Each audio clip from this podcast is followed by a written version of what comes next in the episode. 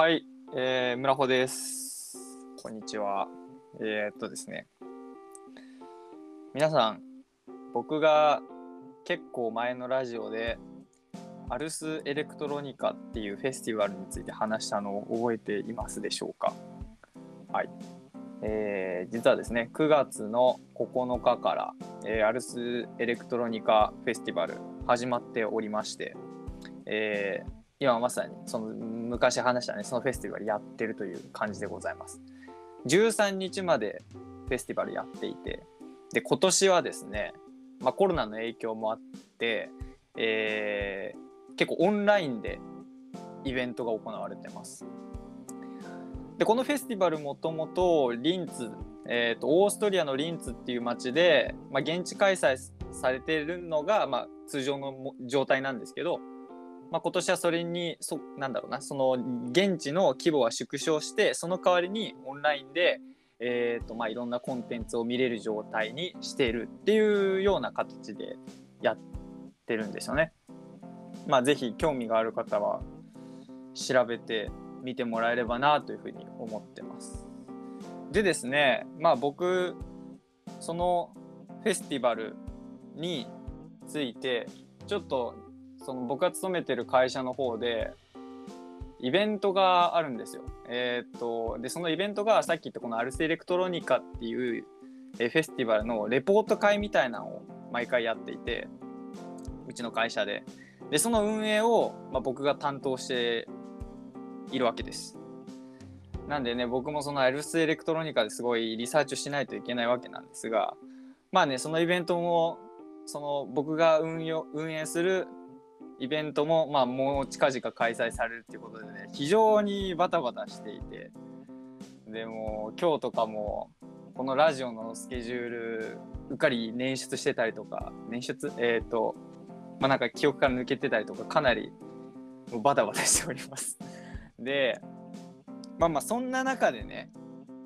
ちょっと思うことがありまして、えーっていうのも最近仕事で関わる人が、えー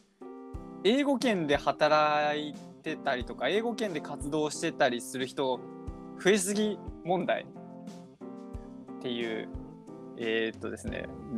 まあ要は仕事で関わる人がめちゃくちゃ英語を喋れる人増えていてなんかすごいね羨ましいなと思いながら働かないといけない状態になってます。それがねすごい辛いんですよ僕英語全く喋れないので。でなんだろうなまあなんで今日は英語どうやったら話せますかっていう逆に質問するラジオです。うん、もうねなんかいい方法ないですかっていうのを聞きたくて。えっ、とでまず僕がどれぐらい英語喋れないかっていうと結構破滅的に喋れなくてえっ、と学生高校の頃とかはいやもうマジ笑笑えない点数取ってたりとかしててえー、うん、やばいんですよ。で一応それでも、まあ、唯一、えー、なんだろうなちょっと英語できますよ風のエピソードが、まあ、あるっちゃあるんですね。でそれがまあ中学校3年生の時に、えー、とコロラドアメリカのコロラコロラド州っていうところにホームステイ1ヶ月した経験があってで、まあ、なんかそういうエピソードはあるんですけど、まあ、それもね結局全然喋れない状態で行ったからなんか、うん、見た風景の記憶ばっかり残っててなんかきちんと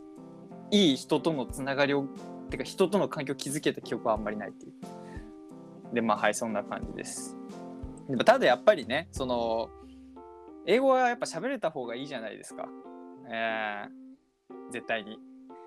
もう多分英語喋れるだけでこう人とのつながれる機会とかも増えてで人とのつながりが増えるってことはそれだけなんだろうな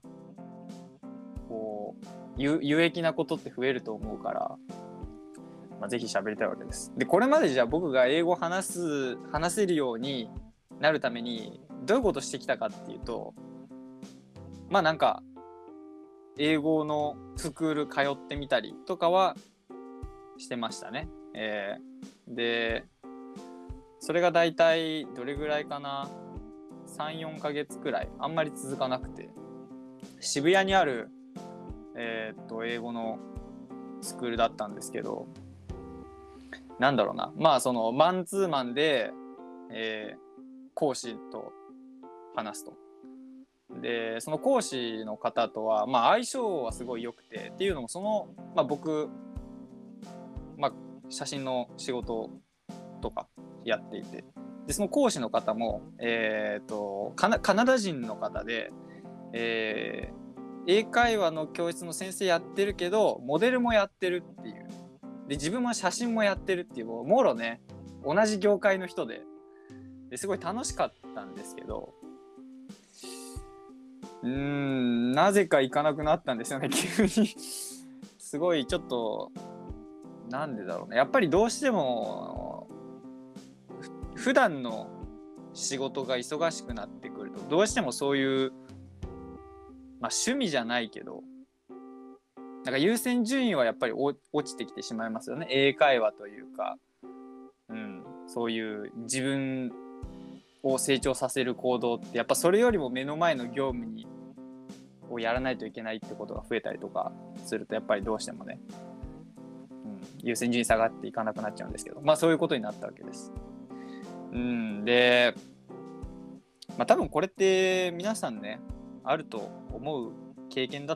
と思うんですよ。あの、うん、ただやっぱりねさっきも言ったように仕事柄ってか仕事で英語喋れる人が増えてくるとかなり羨ましくなる。あのとなんかねあ普通に例えば56人で話し合いしてるとするじゃないですか。でそのうちの数名があの、まあ、英語で話せますと。ってなった時に突然さなんか日本語でそれまでみんなで話してたのに急に英語の方がこの意味伝わりやすいなってなった時って急にその人たち英語で喋り出すんですよ。ちょちょ待ってみたいな。でなんかその意味わかる人だけハハハって楽しそうで自分ポカーンみたいなあかっこ悪いっていうねだから是非なんとかしないといけないわけですがなんかいい方法あるんですかねえー、一個気になっているのはまあえっ、ー、と何でしたっけ？聞くやつ？聞きな聞き流すだけで英語覚えれるみたいな。あれはまあ実際いまいちだっていう声は聞きますけど。まあ試してはみたいですよね。まあでも多分こういうのって実際にもうそういう英語圏しかてか英語しか話さない国に飛び込んでしまうのが一番いいんだろうなっていうのは思っております。結局ねあの前例えば週に1回そういう勉強するとかまあ1日、えー、時間決めて勉強するその時間帯にやるとかってどうしてもねこう自分起点の行動じゃないですか。自分からまず行動開始しないといけないことって相当エネルギーかかると思うんですよでももうなんか英語しか話さない環境に身を置けば自分から動かなくてももうなんか自動的にずっと英語を迫ってくるみたいなもうでそういう環境に行けばきっとねあの自分で勉強するよりかは身につきやすいのかなっていうふうに思ってます。でちなみに僕ちょっと40歳ぐらいまでにはぐらいまでにはというか40歳ぐらいにはあのアイルランドに暮らしたいアイルランドで暮らしたいなと思っていてだからねちょっとそのためにもね英語を話せるようになりたいわけです。でなんでアイルランド行きたいかっていうとまあなんか僕これいろんな人に言ってるんだけどすごいねあのあの辺のカルチャーが多分僕すごい合うはずなんですよ。というのも僕がハマる映画作品とかあの音楽作品とかって全部アイルランドというかイギリスから生まれたものが多くてですね、まあ、特にハリー・ターとかあとなんだっけ。ファイちゃうえー、っとあすごいど忘れした。とかまあいろいろ。とりあえず「ハリー・ポッター」だけ分かってもらえればいいかな。で、まあ、これある人の記事を読んだんですけどああいうイギリスってえー、っと飯もまずいし、えー、あと、まあ、天気も悪いしすごい劣悪だと環境としては。だけどその分なんか人々がこう妄想の中で現実逃避するからあのいい作品が生まれやすいっていうようなことを書いていてなるほどなと思ったわけです。だからねそういう国で僕は40歳ぐらいまでにそこに住んででなんだろうなどうどういう仕事をしてるのかな分かんないけど、まあ、そうなればいいなというふうに思って日々活動しておるわけです。はいはい。まあ今多分10分ぐらい喋ってるんですけどとりあえず僕がどれぐらい英語話したいかっていうのは伝わったはずなのでぜひこういうことをするといいよとかあの自分も今勉強中だから一緒にどうみたいなのがあればえー、っと誘ってほしいですね。はい。まあなんかうん。誘ってほしいというかもしいれば一緒にやりませんっていう招待でもあったりする。はい。なんでツイッターとかあの河野さんがすごい見てくれてるので、えー、コメントしてもらえれば僕も知ることができるかなと思います。では今日はこの辺で。ありがとうございました。